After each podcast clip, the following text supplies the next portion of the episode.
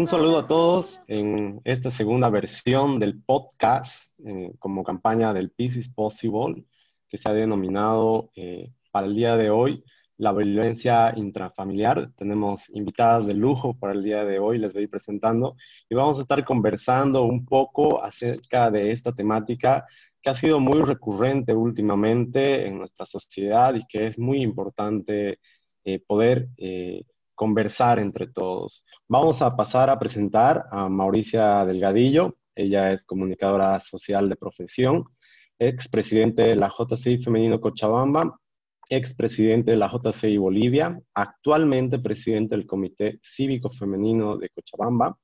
Es, ha sido reportera, presentadora y jefe de prensa de la Red 1, directora del canal Univalle TV. Tiene dos programas independientes de análisis social y político, Al Punto y Agenda Cochabamba. Muy bienvenida, Mauricia, es un gusto tenerte acá. Muchísimas gracias por la invitación. A mí siempre eh, me encanta volver a casa porque la JCI es mi escuela. Eh, también eh, contenta de compartir con personalidades, ¿no? Como Rilma, como Claudita.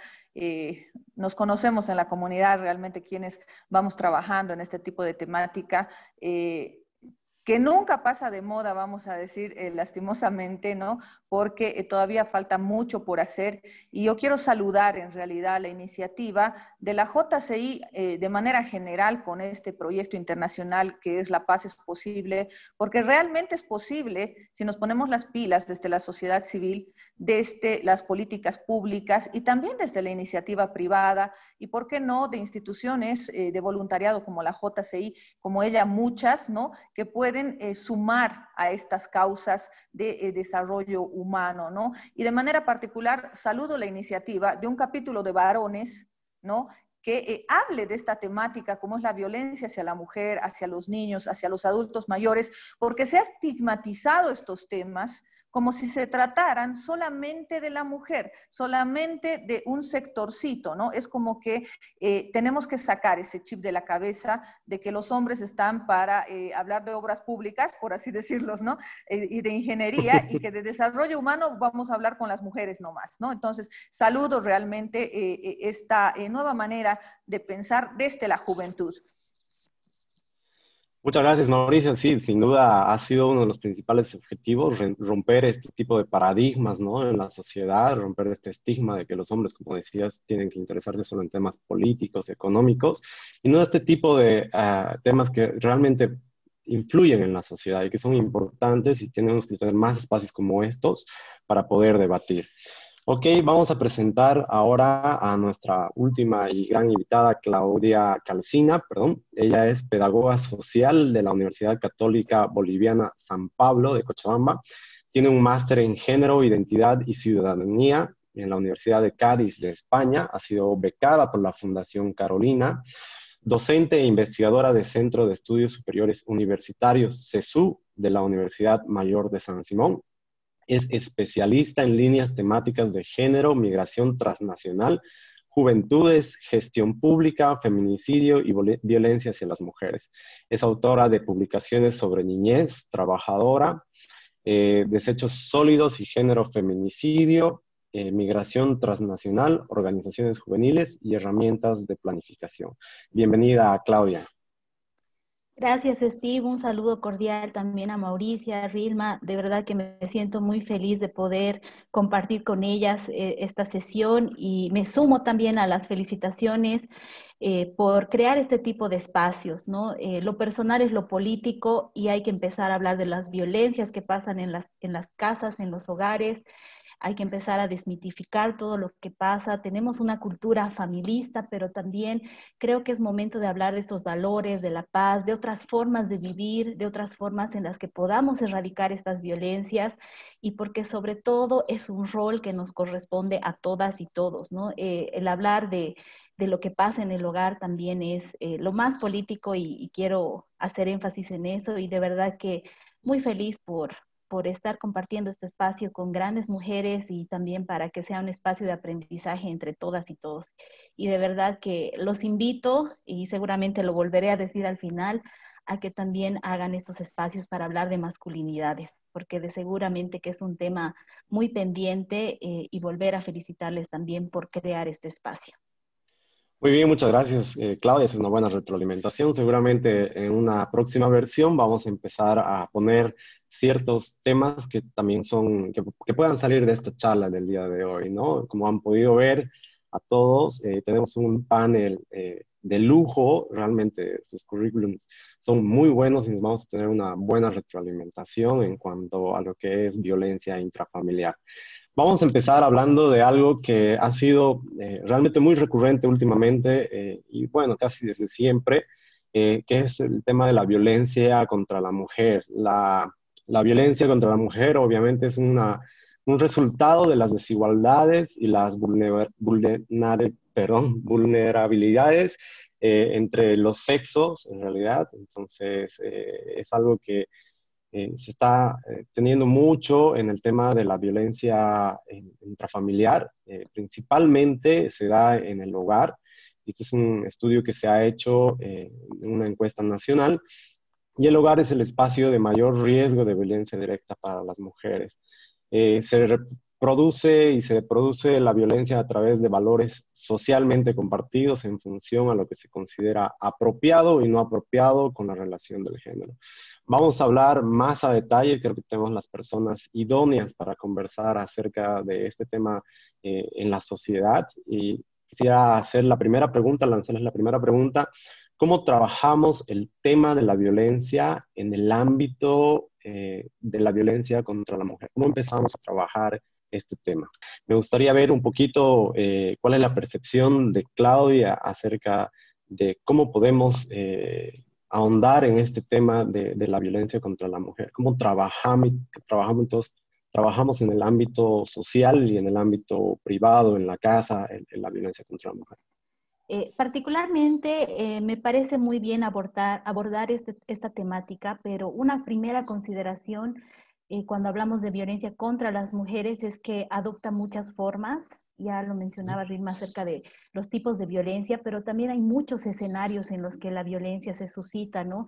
Hablamos de violencia sexual en los conflictos armados, feminicidios por honor, eh, los matrimonios eh, forzados, precoces, el asesinato y la eliminación de niñas en India, en Asia, trata, tráfico. Entonces, eh, el escenario de las maras, hay de verdad muchos escenarios en los que se suscita la violencia hacia las mujeres, pero eh, algo fundamental es entender que la mayor violencia se ejerce al interior de lo que es la familia, a partir de lo que son las relaciones de pareja, eh, las relaciones, eh, los principales perpetradores son personas conocidas.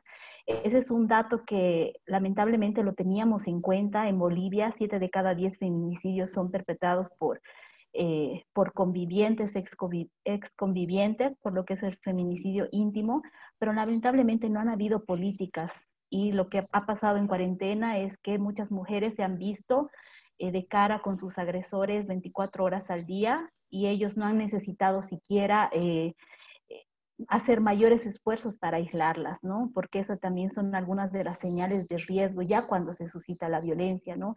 Eh, en Bolivia se ha avanzado mucho los últimos años a partir de la ley 348 en 2013. Yo siempre digo son avances simbólicos porque si bien sabemos que la ley no va a solucionar nada y porque hay muchos problemas estructurales, sí la ley genera mecanismos de exigibilidad y por lo menos da un estatus de humanas a las mujeres, ¿no? Desde la incorporación de lo que es el feminicidio, por ejemplo, en la ley 348, y porque además antes de esta ley eh, estaba la ley 1674, eh, que hacía mucho énfasis en la violencia intrafamiliar y doméstica, ¿no? Y ese es uno de los principales mitos que hay que romper, ¿no? Entender la violencia como un fenómeno exclusivamente privado de las cuatro paredes eh, y en el que nadie debería meterse, ¿no? Y es precisamente también por la prevalencia de ese tipo de mitos que muchas mujeres, muchos familiares, vecinos, vecinas, cuando se suscita un feminicidio, tenían en cuenta que había violencia en esa casa, ¿no? Pero jamás se animaron a, denunciar. Y si bien la ley 348 ha previsto en el artículo 42 la denuncia, es decir, que cualquier persona puede denunciar cualquier hecho de violencia, es todavía eh, derribar este mito es todavía muy difícil, ¿no? Entonces se ha pasado de lo privado a lo público eh, de manera simbólica, ya lo decía, la ley 348 reconoce eh, violencia según los tipos, violencia física, sexual, psicológica, económica, patrimonial, eh, también violencia según los escenarios, porque hay la violencia familiar, pero también una violencia institucional, una violencia laboral en los servicios de salud, en el sistema educativo, y también en función a muchos derechos que se van vulnerando, ¿no? Y como bien decías a la introducción, eh, al introducir el tema, eh, muchas veces eh, la violencia en realidad es culmen, es producto además de una serie de precarizaciones, vulneraciones de derechos en los que las mujeres lamentablemente, y en muchos casos que terminan en feminicidio, son feminicidios gota a gota de, una serie de sucesos y de violencias múltiples, interconexas, superpuestas. Eh, y la verdad es que uno de los desafíos que también tenemos en Bolivia es seguir desmitificando esta violencia como parte solamente del seno familiar, porque si bien la ley 348 ha declarado como un delito penal perseguible de oficio, eh, pues eh, lo que pasa todavía es que se cree que esta violencia es intrafamiliar y así está también en la figura penal, ¿no? Y la violencia no solamente debería eh, circunscribirse o denominarse como doméstica, ¿no? Entonces, creo que, ya las otras preguntas para ir ahondando, hay muchos desafíos, muchos retos, no solamente en términos institucionales, sino también en términos de lo que podemos hacer como sociedad, ¿no? Porque de hecho que cada una, cada uno tenemos un rol muy importante para poder erradicar estas violencias.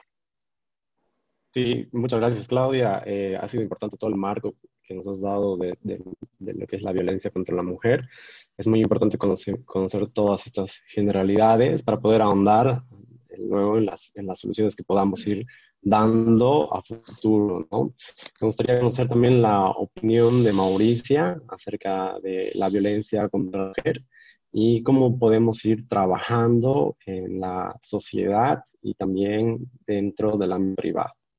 Bueno, muchas gracias. Creo que eh, toda la parte, eh, digamos, de, contenido, de estadística, de, lo que significa en materia de concepto la violencia, la han dado Rilmar y también eh, Claudia. yo quisiera de repente hablar más mi, desde mi perspectiva de ciudadana, ¿no? de mujer, de periodista, de lo que veo en la calle, ¿no? de este tema. Y un poco abordando el tema de los jóvenes, ¿no? Que la JCI es, un escenario de jóvenes. Eh, creo que tenemos que entender que la violencia, para empezar, o esta lucha eh, eh, contra la violencia hacia las mujeres, no es una lucha de mujeres contra hombres, ¿no? Este es un tema que debe involucrar a toda la sociedad y que debe interesar a los varones, ¿no? Porque en la medida en que realmente luchemos contra esto, eh, vamos a evolucionar como sociedad. ¿no? Eh, creo que debemos entender que nadie quiere ver varones en la cárcel, ¿no? ni mujeres en la tumba, que es, digamos, ya el feminicidio, la última cosa de la violencia, ¿no es cierto? Entonces, eh, ahí tenemos que retroceder hasta el tema de la educación, ¿no? La educación en la familia, la educación en la escuela, el papel del Estado, ¿no? Eh, hay muchos factores que juegan para este tema de violencia. Y a mí me gusta mucho un eslogan, un, dicho que, en algún momento manejaron, ¿no?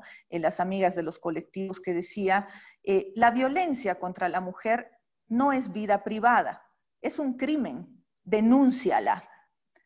Entonces, tenemos que pasar y dar ese salto como sociedad, ¿no? De que cuando escuchamos a una mujer gritando, de que cuando sabemos que nuestra prima es golpeada todos los días o eh, eh, recibe violencia psicológica de parte del marido, tenemos que intervenir o más bien llamar a las autoridades, a las instituciones para que intervengan, ¿no? No como antes, ¿no? Que, ah, no, es su vida, es que luego va a volver con él y luego ya no nos va a hablar, ¿no?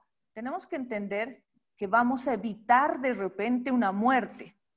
¿No? Y lo mismo ocurre con el tema de niños, lo mismo ocurre con el tema de eh, adultos mayores. Desde esa perspectiva, y eh, me sumo a, esta palabra que ha usado Claudia, que es desestigmatizar también el tema de la violencia, incluso con las mismas mujeres que, no terminamos tal vez de entender lo que es el concepto, ¿no?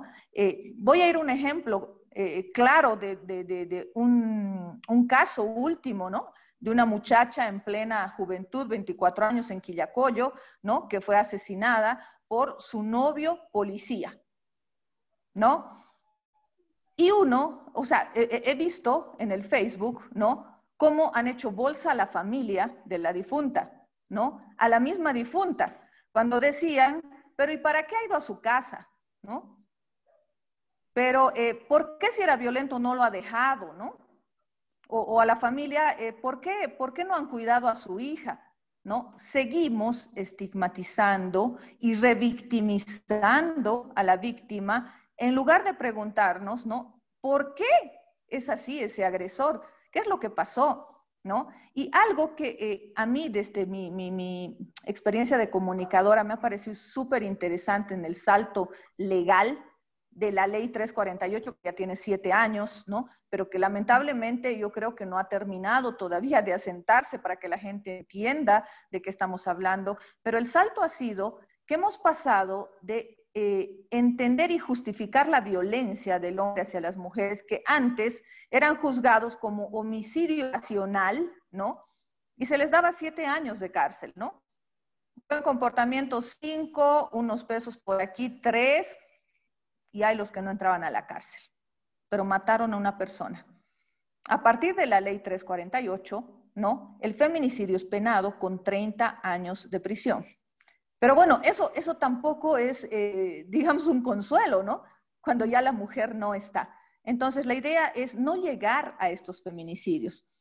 Y creo que debemos trabajar mucho, como decía, desde, eh, desde el Estado. Creo que no se han eh, hecho los esfuerzos suficientes desde el gobierno nacional, departamental, municipales, ¿no? Desde lo que es el Ministerio de Educación. Los medios de comunicación creo que no se han apropiado todavía de eh, esta lucha contra la violencia, porque deberíamos empezar a hablar de este tema desde eh, jovencitos.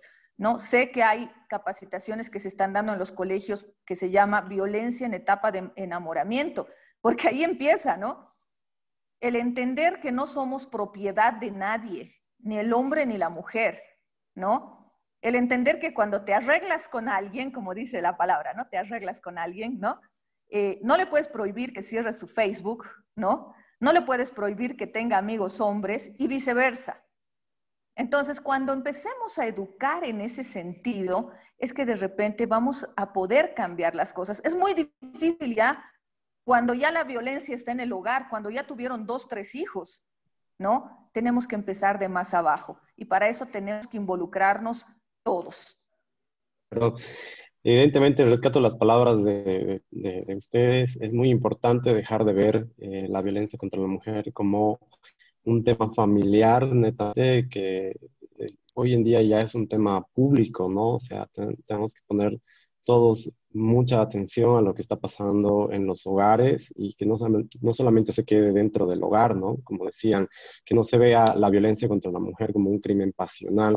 Se ha avanzado mucho, eh, como decía Mauricia, con el tema de la ley, eh, con el tema del feminicidio, pero falta por hacer. Y este es el siguiente punto. Eh, desde su punto de vista como, como mujeres y como profesionales, porque tienen una vasta experiencia, ¿Desde dónde debemos partir? ¿Qué, es lo que se debe empezar a, hacer para poder eh, avanzar en este tema? Me gustaría tener la retroalimentación de Claudia para que podamos ver qué acciones puntuales podemos hacer y desde qué punto empezamos a trabajar. Bueno, como bien les decía, eh, la ley sí ha dado un paraguas institucional importante pero hay problemas estructurales que siempre lo hemos venido repitiendo y de hecho seguramente eh, muchas mujeres que me están escuchando también eh, van a coincidir.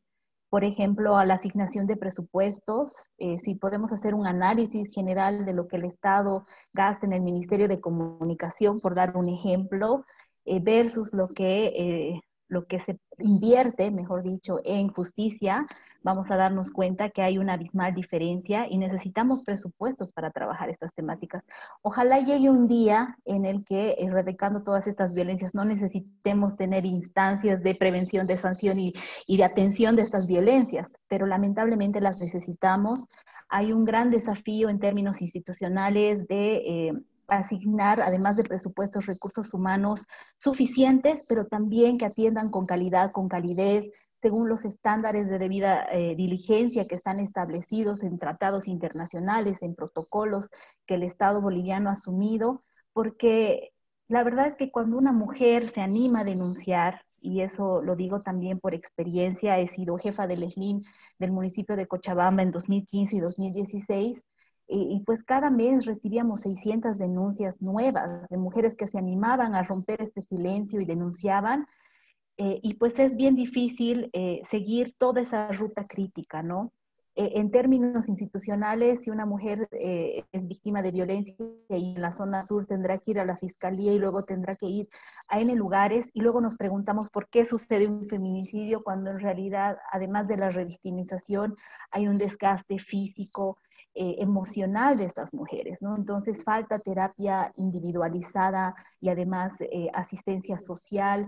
Eh, no solamente queda con la denuncia, sino estas mujeres tienen que hacer nuevos proyectos de vida, tienen que haber proyectos de empoderamiento económico para que las mujeres puedan tener autonomía e independencia económica, porque ese es uno de los también denominadores en común de las mujeres que están en situación de violencia y no quiero decir víctimas porque digo, son mujeres que están en situación de violencia, pero de hecho hay muchos factores de riesgo en los que se puede trabajar, ¿no? Eh, cuando las violencias eh, se suscitan en el seno familiar, es también importante trabajar en ello, ¿no? Y todos los programas de prevención, que son antes de que se suceda el hecho violento, eh, de hecho tendrían que estar contemplados en el sistema educativo. El rol de las universidades tienen una tarea pendiente que no están cumpliendo, que también la ley les insta a tener eh, servicios de atención integral en el que además prevengan estas violencias, ¿no?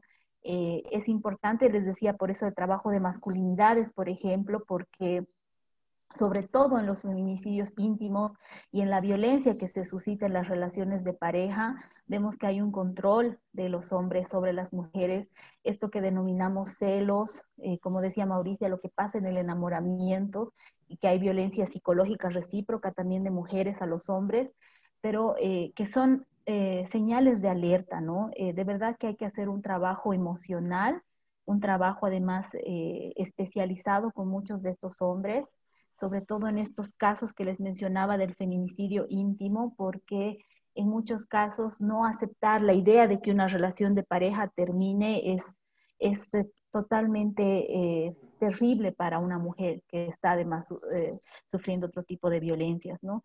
Hay muchas tareas pendientes en el sistema de salud, en temas de prevención, de atención, eh, como decía también Mauricio, los medios de comunicación ya tienen estipulado incluso cuánto tiempo deberían dedicar para la prevención de las violencias, ¿no?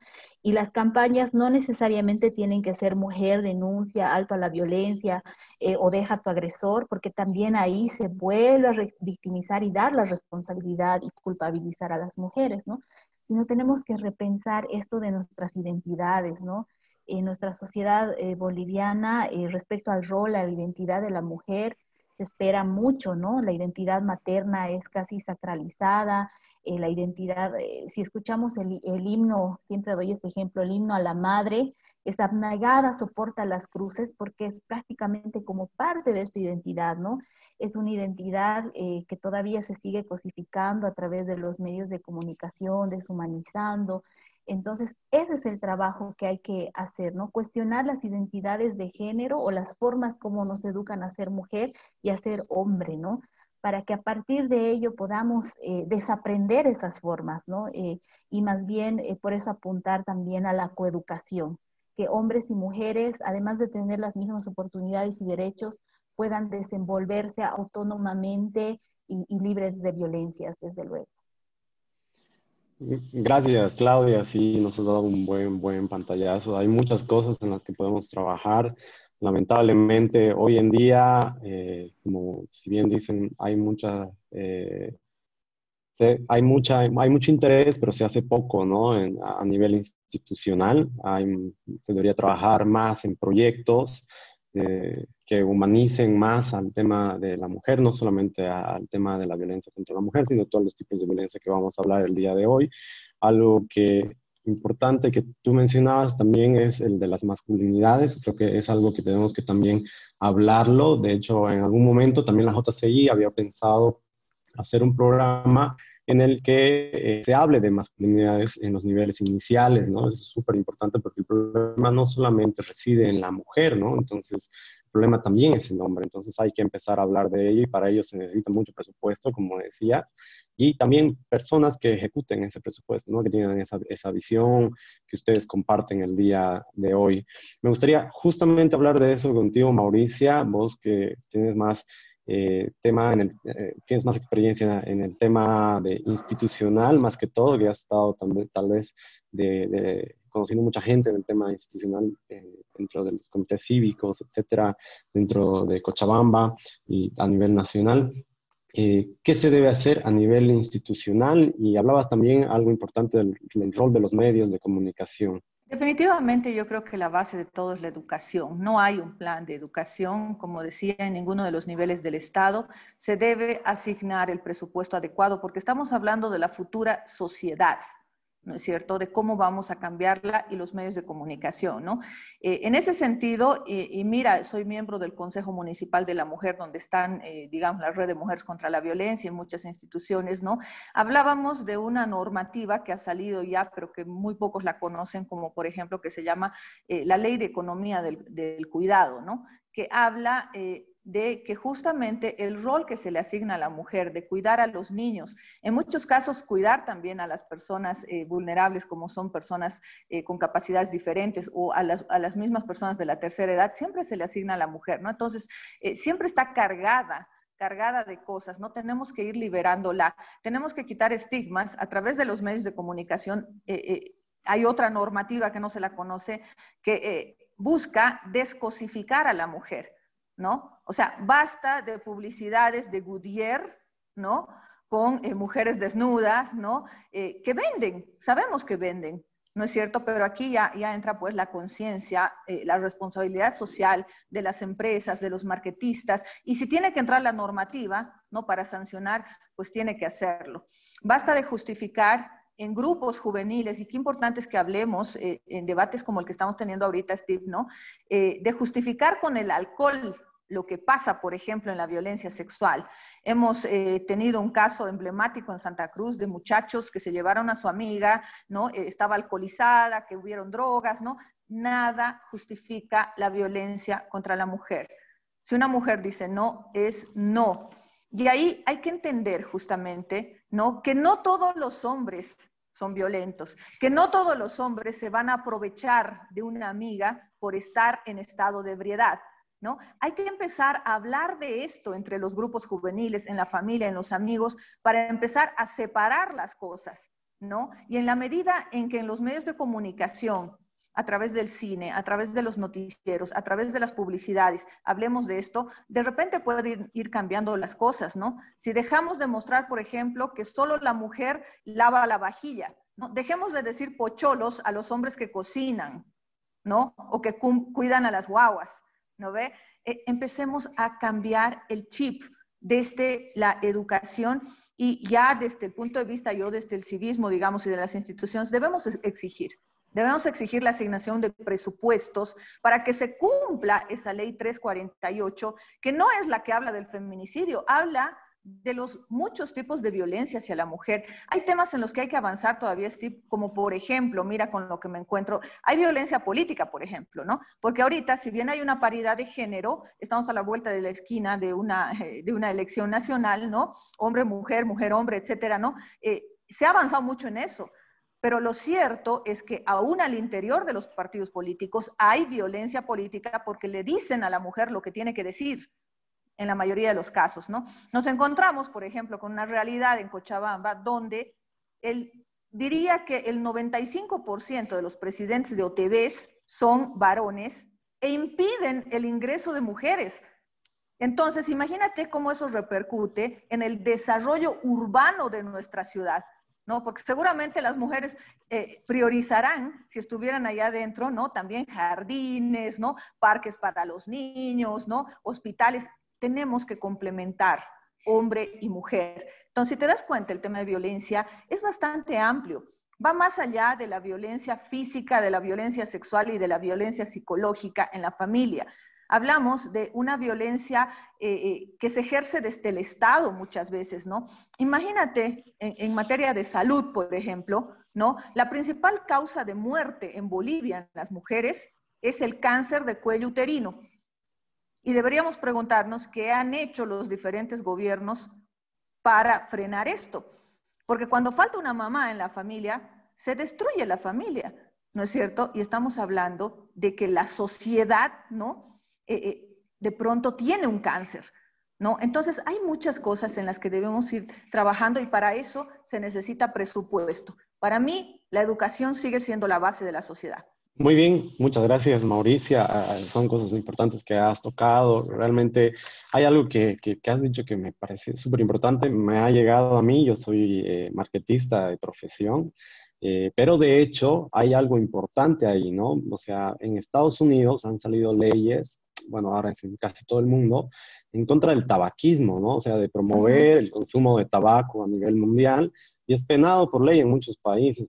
Yo creo que esto se debería dar igual en todos los países en, temas de violencia contra la mujer, en temas de la cosificación de la mujer, como decían ustedes, tenemos que dejar de ver a la mujer como un objeto y debería estar también sancionado por ley, ¿no? Obviamente que les va a dar a los marketistas, a los publicistas, una nueva forma de pensar en hacer publicidad y no irse a lo fácil, ¿no? Porque es básicamente irse a lo fácil.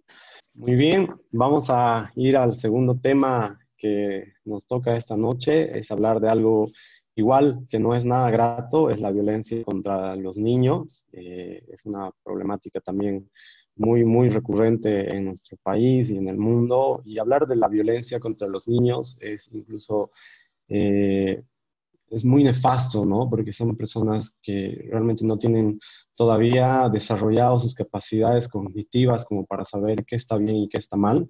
Y muchas personas se aprovechan de ello, ¿no? Entonces, no sé cuál es la percepción de nuestros especialistas el día de hoy, de hecho, que mucha de la violencia contra los niños es la explotación laboral, por ejemplo, y el tema de la violación, de la, el tema de la violencia sexual hacia los niños. Quisiera empezar nuevamente con Claudia, que nos dé una, un pantallazo de lo que ella nos puede hablar acerca de la violencia contra los niños. Eh, bien, eh, decía que si bien eh, hablar de, de, las violencias en la familia también es hablar de lo que acontece con los niños, con las niñas, a mí lo que siempre me llama mucho la atención cuando hablamos de las violencias en la familia también es cómo a nivel Latinoamérica, en Bolivia, Cochabamba no es la excepción desde luego, hay una cultura bastante familista, ¿no? que no está mal, eh, siempre y cuando promovamos eh, ciertos eh, valores y formas de ser dentro de la familia con derechos, obligaciones, responsabilidades, ¿no? Pero muchas veces las violencias se van socapando y sobre todo la violencia hacia los niños, hacia las niñas, la violencia sexual fundamentalmente, estoy haciendo ahorita una investigación sobre feminicidio y de hecho que un feminicidio que en Bolivia no se considera porque es infanticidio es el feminicidio infantil, ¿no?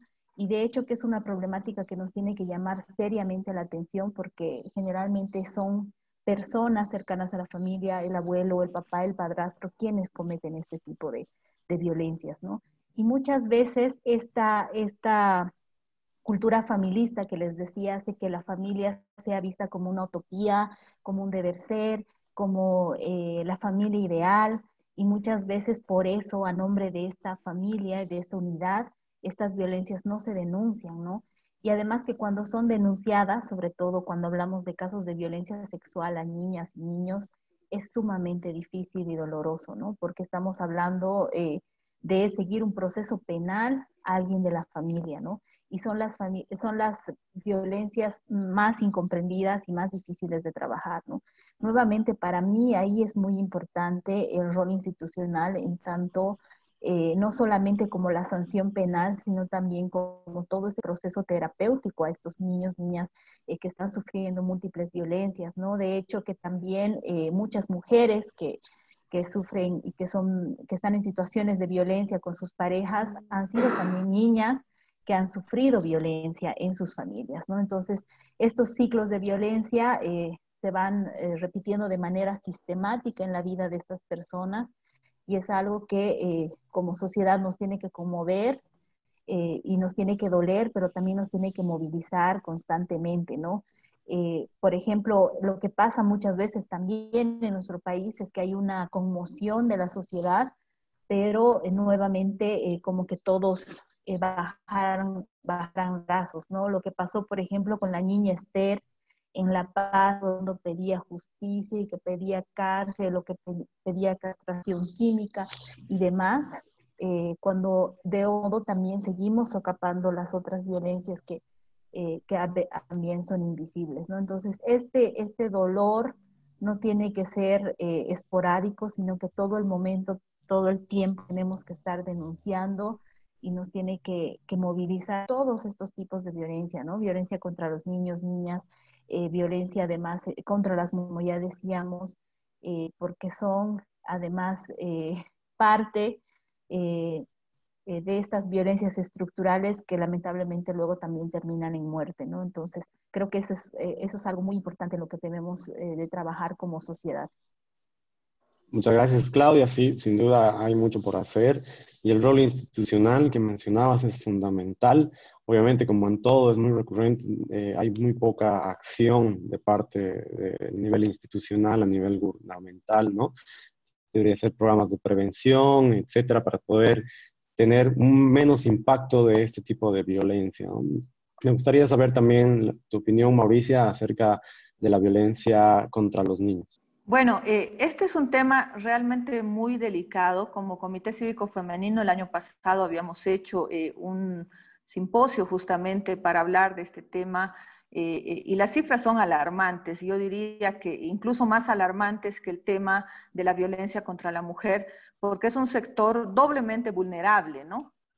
Porque ahí tenemos, además de mujeres, son niñas.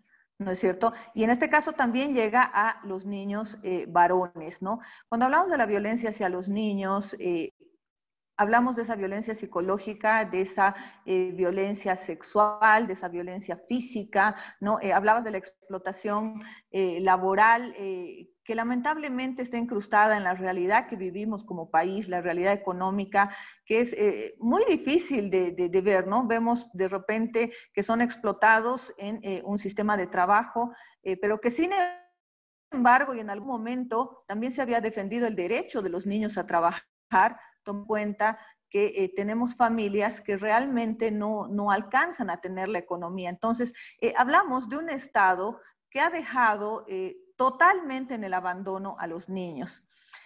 En un ciclo de violencia, y aquí hablamos de lo físico, psicosexual, en el que no, no tienen los niños dónde escapar. ¿No? O sea, porque si denuncian no hay dónde, vayan. En otros países de repente, cuando se denuncia violencia, pues inmediatamente va a lo que aquí sería el CDGES, digamos, ¿no? El Servicio de Gestión Social de la, de la Gobernación, ¿no? Eh, y, les quita a los niños a los padres, ¿no? Pero lamentablemente aquí se están cerrando los hogares de niños por falta de presupuesto y lamentablemente hemos visto que ahí también no se ha hecho un trabajo adecuado. Es más, hemos visto que han sido escenario de violaciones, ¿no? Entonces, eh, la respuesta no es que se vayan a los hogares de niños. Lamentablemente, eh, creo dentro de eh, la cabeza de las personas, estamos solo de esas familias que están viviendo una situación de violencia, sino de manera general, no vemos a los niños todavía como personas ¿no? Los vemos como anexos, ¿no? Los vemos como cachorros de la familia de repente, ¿no? Sin darnos cuenta que ya son personas con derechos, ¿no? A las, que, a las que no podemos vulnerar. Nos, nos chocamos con casos tan dramáticos, ¿no? Eh, no solamente de violaciones a niños y niñas, sino de papás, por ejemplo, ¿no? Eh, que matan a sus tres hijitos porque eh, quieren hacerse pagar su rabia con la mamá, ¿no? Porque la mamá fue infiel, digamos, entonces le voy a dar en el ojo y mato a los tres niños. ¿no? O sea, imagínense tres niños que deberían ver en su padre o en su madre su figura de protección, es quien termina con su vida.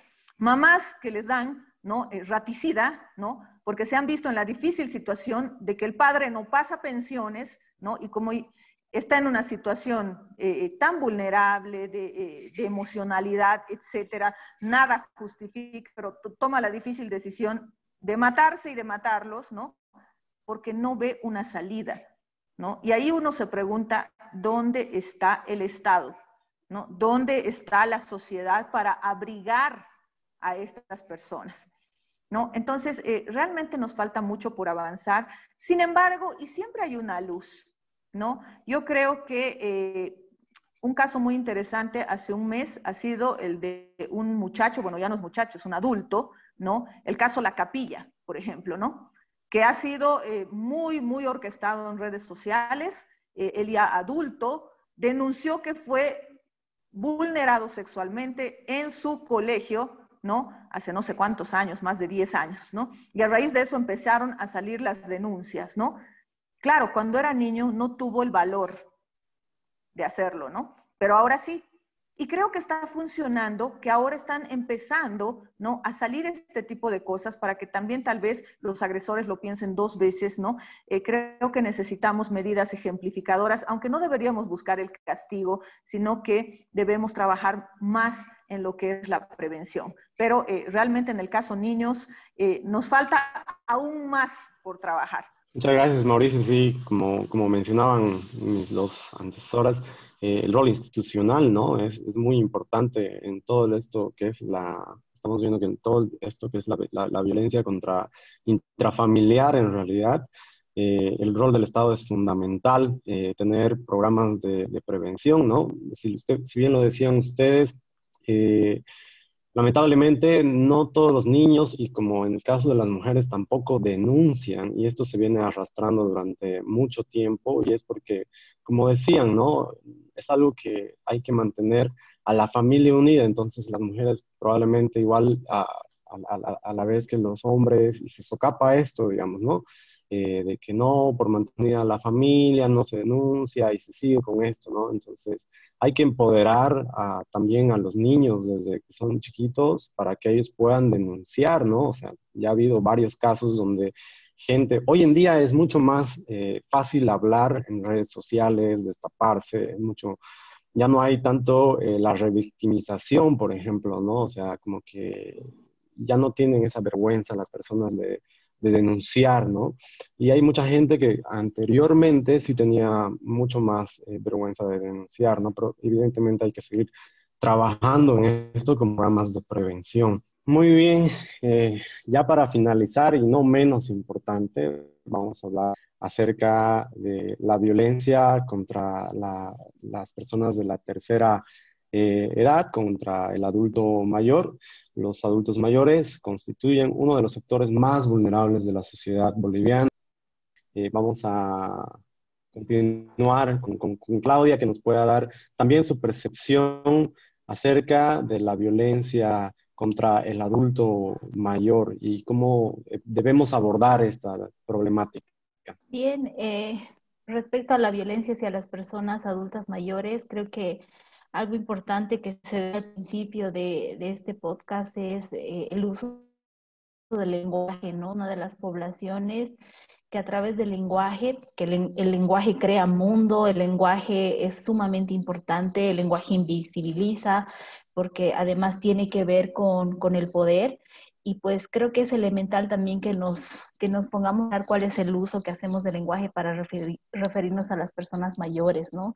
Eh, de hecho que a veces se utilizan términos bastante despectivos, peyorativos, y creo que es importante más bien eh, empezar a, a, entender que al igual que los niños y las niñas son ciudadanos, ciudadanas con un rol bastante activo y que desde la sociedad deberíamos más bien visibilizar eso, ¿no? Y también aprovecho un poco para reflexionar en torno a, a lo que muchas veces denominamos grupos vulnerables también, eh, da la impresión, y es algo que muchas autoras también han ido cuestionando, de que cuando hablamos de grupos vulnerables estaríamos hablando también de grupos prescindibles o de grupos que valdrían menos, ¿no? Y creo que es importante también ahí revisarnos el lenguaje, ¿no?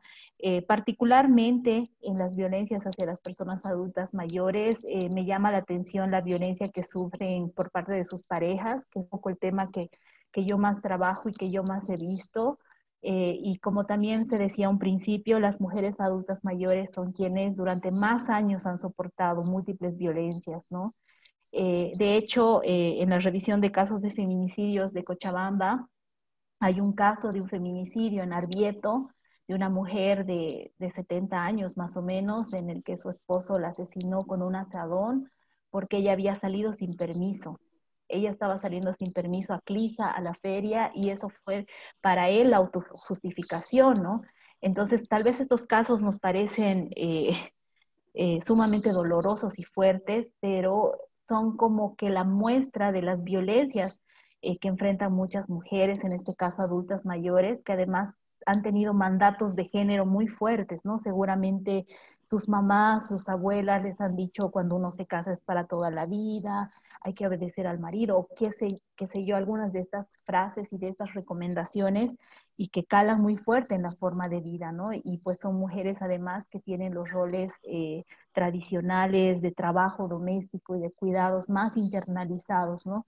Entonces, nuevamente también ahí el desafío, eh, eh, Mauricio hablaba de este tema de la corresponsabilidad y este tema de la corresponsabilidad también tiene que ver con la prevención de todas estas violencias, ¿no? Porque hablar de la corresponsabilidad también es hablar eh, de paternidades responsables, es hablar de hombres más implicados con la crianza de los hijos, eh, un reparto equitativo de las tareas, eh, de las tareas eh, denominadas domésticas del trabajo de cuidados en la casa, porque eso también da cuenta de la democracia en el hogar, ¿no? Si buscamos democracia en nuestras sociedades, justicia en nuestras sociedades, empieza desde la casa y también si el Estado asumiría estas tareas de corresponsabilidad, desde luego que tendríamos centros eh, para, el cuidado de niños menores de 5 años, para personas eh, mayores de 60 años en las que además puedan hacer actividades recreativas de salud eh, y, de ese modo también podemos ver que se pueden prevenir estas violencias, ¿no? Entonces, esta corresponsabilidad del Estado, de las empresas, es fundamental para que hombres y mujeres puedan también disponer de un tiempo de ocio, de un tiempo libre. Las mujeres qué pasa con las mujeres adultas mayores y eso también lo hablo desde mi experiencia eh, en el SLIM y ha habido un cambio en el código de familias que ha sido por un lado como una reivindicación de las mujeres eh, y pues antes había la asistencia familiar a las mujeres y ahora no hay esta figura salvo eh, discapacidad, ¿no? y pues, ¿qué sucede y qué ha pasado con muchas mujeres, entre comillas, amas de casa, que toda su vida han dedicado eh, en el nombre del amor y del cuidado eh, a sus esposos, a sus hijos, y cuando están justamente en esta denominada tercera edad, más de sus 60 años, eh, se divorcian o son abandonadas y realmente no tienen proyectos de vida, no han estudiado, no han trabajado, no tienen un ingreso propio, no tienen jubilación, porque ese es otro de los datos que llama la atención. 80% de las personas que se jubilan en el país son hombres, y las mujeres también quedan en total indefensión, ¿no? Entonces, hay un sinnúmero de políticas que se pueden trabajar y seguramente que podríamos hablar también al respecto, pero eh, básicamente sí quiero eh, cerrar con eso. Muy bien, muchas gracias Claudia. Mauricia, tu opinión acerca de la violencia hacia los adultos mayores. Mira que este tema en particular me ha tenido pensando en los últimos meses a propósito de la pandemia, porque eh, el sector de los adultos mayores es uno de los más golpeados. ¿no? Eh, yo creo que a todos nos ha tocado eh, ver en las pantallas de televisión, yo he llegado hasta el asilo San José cuando hemos visto morir ¿no? a nuestros ancianos con el COVID y de pronto no lo hemos asociado, pero debemos hacerlo con la vulnerabilidad que tiene este sector. ¿No es cierto? Desde la familia y también eh, por el Estado. Qué fácil ha sido decir, ah, está el COVID, no me sales, ¿no? Hay adultos mayores que llevan cuántos meses encerrados, ¿cómo estarán emocionalmente, ¿no? Eh, y de pronto faltamos al respeto cuando los tratamos como niños, ¿no? Cuando pensamos que de su sueldo eh, de jubilación, que son 3 mil bolivianos, no, no, tú con 300 bolivianos estás bien, el resto distribuí entre tus hijos, ¿no? Eh, creo que eh, debe haber una reflexión muy profunda a nivel de la familia, ¿no? y apoyo del Estado en este sentido, ¿no? yo me he chocado con casos cada vez más recurrentes, ¿no? De hijos que creen el tener el derecho de votar de su casa a sus padres, ¿no?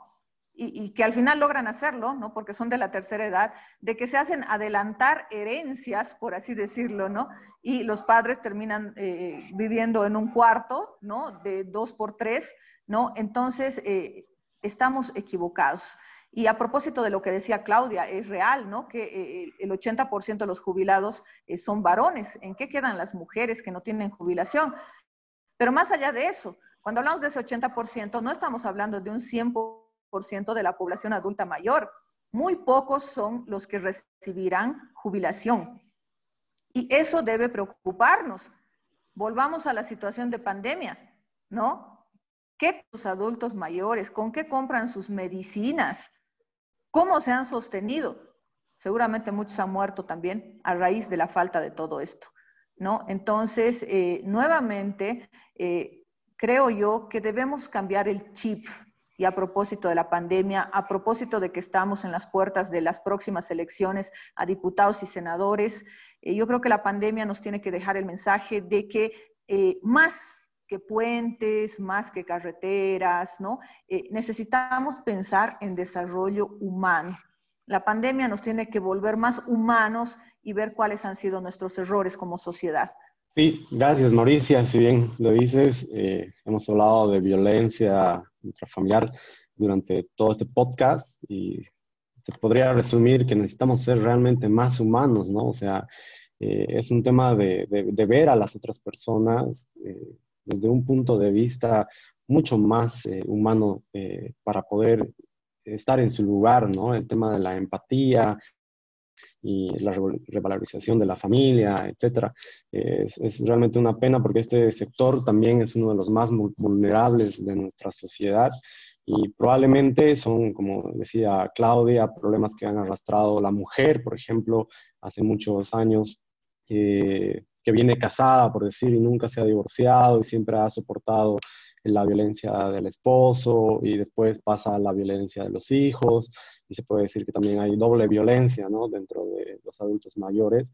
Son personas que obviamente han aportado a nuestra sociedad, a nuestra comunidad no tienen hoy en día eh, como el, el, lugar adecuado donde pasar sus últimos días, ¿no? Entonces muchas de las personas, como decía, no van a tener las mismas oportunidades, por ejemplo, que las personas que tienen, reciben, reciben jubilación, ¿no?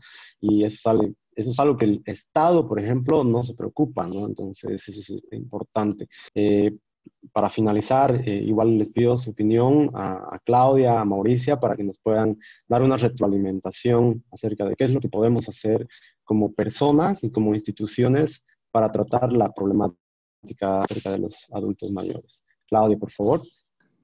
Creo que es fundamental seguir eh, cuando espacios como este y de hecho nuevamente los felicito por organizarlo, porque a partir de estos discursos, de estos debates, de, la de que las personas también tengan en cuenta todo el marco de derechos, eh, les da pautas para que puedan exigirlos y eso es algo muy importante. Pero también como personas, eh, todos los días tenemos que ir desaprendiendo las formas como nos han ido educando e ir cuestionándolo todo, ¿no? Eso es algo fundamental, ¿no? Eh, si bien eh, hablábamos de la publicidad, hablar eh, eh, de estas otras violencias que son invisibles, en verdad hay que saber identificarlas porque para llegar a los feminicidios, a los asesinatos, a estas violencias en todas sus formas, hay pilares que son violencias invisibles que van legitimando y normizando, ¿no? Eh, con el lenguaje, con la imagen, con los chistes, eh, y son cosas que la verdad parecen eh, como que intangibles, pero hay que ir repensándolas, ¿no? y es un proceso de larga data, ¿no? Todas y todos eh, somos machistas, tenemos actitudes eh, adultocéntricas, ¿no? Respecto a cómo tratamos a los niños o cómo, cómo tratamos también a las personas adultas mayores. Eh, cada día también vamos eh, repitiendo mitos, consignas, estereotipos. entonces hay que ir cuestionando todo ello, ¿no? a veces con alguna acción tan simple como regalar a una niña una ollita y a un niño una pistola, aparentemente nos parece de lo más normal y natural, pero no nos damos cuenta eh, de qué manera estamos socializando a estas dos vidas, ¿no?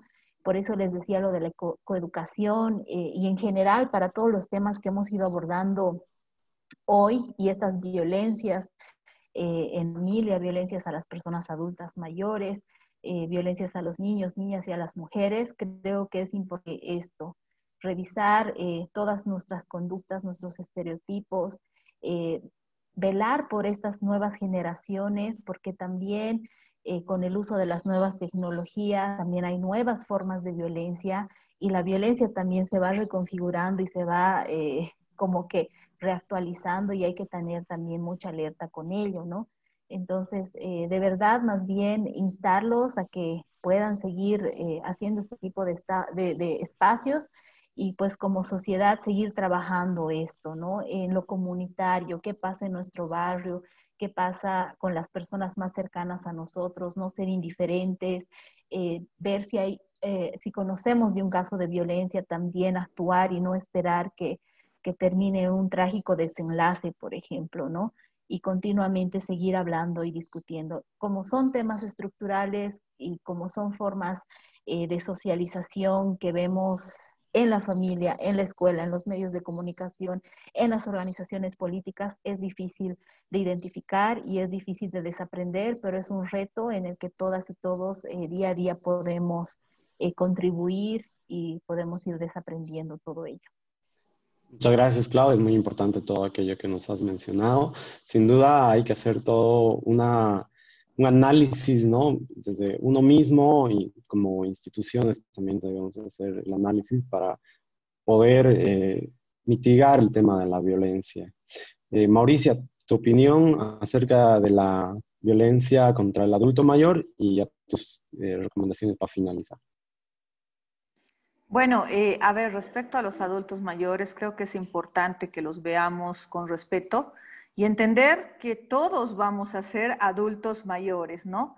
Eh, debemos eh, dejar de normalizar lo que no es normal, cosas como, por ejemplo, pensar que eh, la abuela está para cuidar a los niños, ¿no? No, la abuela ya no está para cuidar a los niños, ¿no? creo que deberíamos reflejarnos en sociedades como, por ejemplo, a mí me gusta mucho Finlandia, ¿no? Donde sacaron últimamente una ley, ¿no? En la cual se pagaba a la abuela, ¿no? Un sueldo básico para cuidar a los niños, porque es un trabajo. Y nuevamente volvemos al tema del trabajo doméstico. No es obligación de los abuelos, ¿no es cierto? El tema de que los abuelos, o sea, no es para ponerles naftalina y guardarlos en el ropero, ¿no? O sea, nuestros abuelos necesitan tener terapia ocupacional, ¿no? porque siguen, siguen pensantes, necesitan hacer deporte, pero no estamos teniendo esos espacios como sociedad, como Estado y como familia tampoco se está buscando. Entonces, eh, hay un irrespeto. Si tomamos en cuenta que son esos abuelos los que han pagado los impuestos, los que han trabajado para que este país salga adelante, eh, bueno, tenemos que pensar de manera diferente. Pero bueno, más allá de esas reflexiones y lo que hemos eh, hablado respecto a la violencia contra la mujer, contra los niños y contra los adultos mayores, que sin lugar a dudas eh, tenemos que trabajar mucho más como sociedad, creo que es importante que pensemos que esta cultura de no violencia, eh, que justamente está promoviendo la JCI de la paz es posible, empieza por casa, Empieza por uno mismo, reflexionar, a ver cómo es mi vida, eh, cómo estoy yo pensando, qué es lo que yo estoy haciendo para cambiar mi entorno, mi entorno familiar, mi entorno en el barrio, mi entorno en mi ciudad, ¿no es cierto? Eh, y debemos ir así de poco eh, y no quedarnos en la crítica, ¿no? Sino pasar a la propuesta, pasar también, ¿por qué no?, a exigir ¿no? de parte de las autoridades esos presupuestos que tanta falta hacen. tenemos que dejar de, ser, como decía en algún momento eh, Eduardo Galeano, ¿no? Decía, vivimos en una sociedad ¿no? En la que el hombre maltrata a la mujer, la mujer maltrata al niño, el niño maltrata al perro, ¿no? Y además maltratamos ahora a los árboles, ¿no? Yo creo que nuevamente en esta pandemia lo que nos tiene que dejar de, reflexión es que hemos venido a esta vida eh, para ser felices, ¿no? Y aunque es un valor límite al que tenemos que alcanzar, eh, solo lo vamos a hacer si vivimos en armonía, ¿no? Con nuestra sociedad, viviendo en comunidad, viviendo en pareja, viviendo en familia, y hay que ayudar a quienes no lo pueden, ¿no? Porque a veces es fácil decir, ay, pero que la familia sea unida, que no, eh, a veces cuando en la familia no hay la economía, cuando el papá no tiene trabajo, ¿no? O cuando no hay papá directamente y la familia es la mamá y los tres niños, ¿no? Eh, es muy fácil decir, ¿no? Eh, que la familia sea unida. Creo que tenemos que todos poner nuestra cuota para empezar a cambiar y un buen aporte es este tipo de debate a través de organizaciones como la JCI.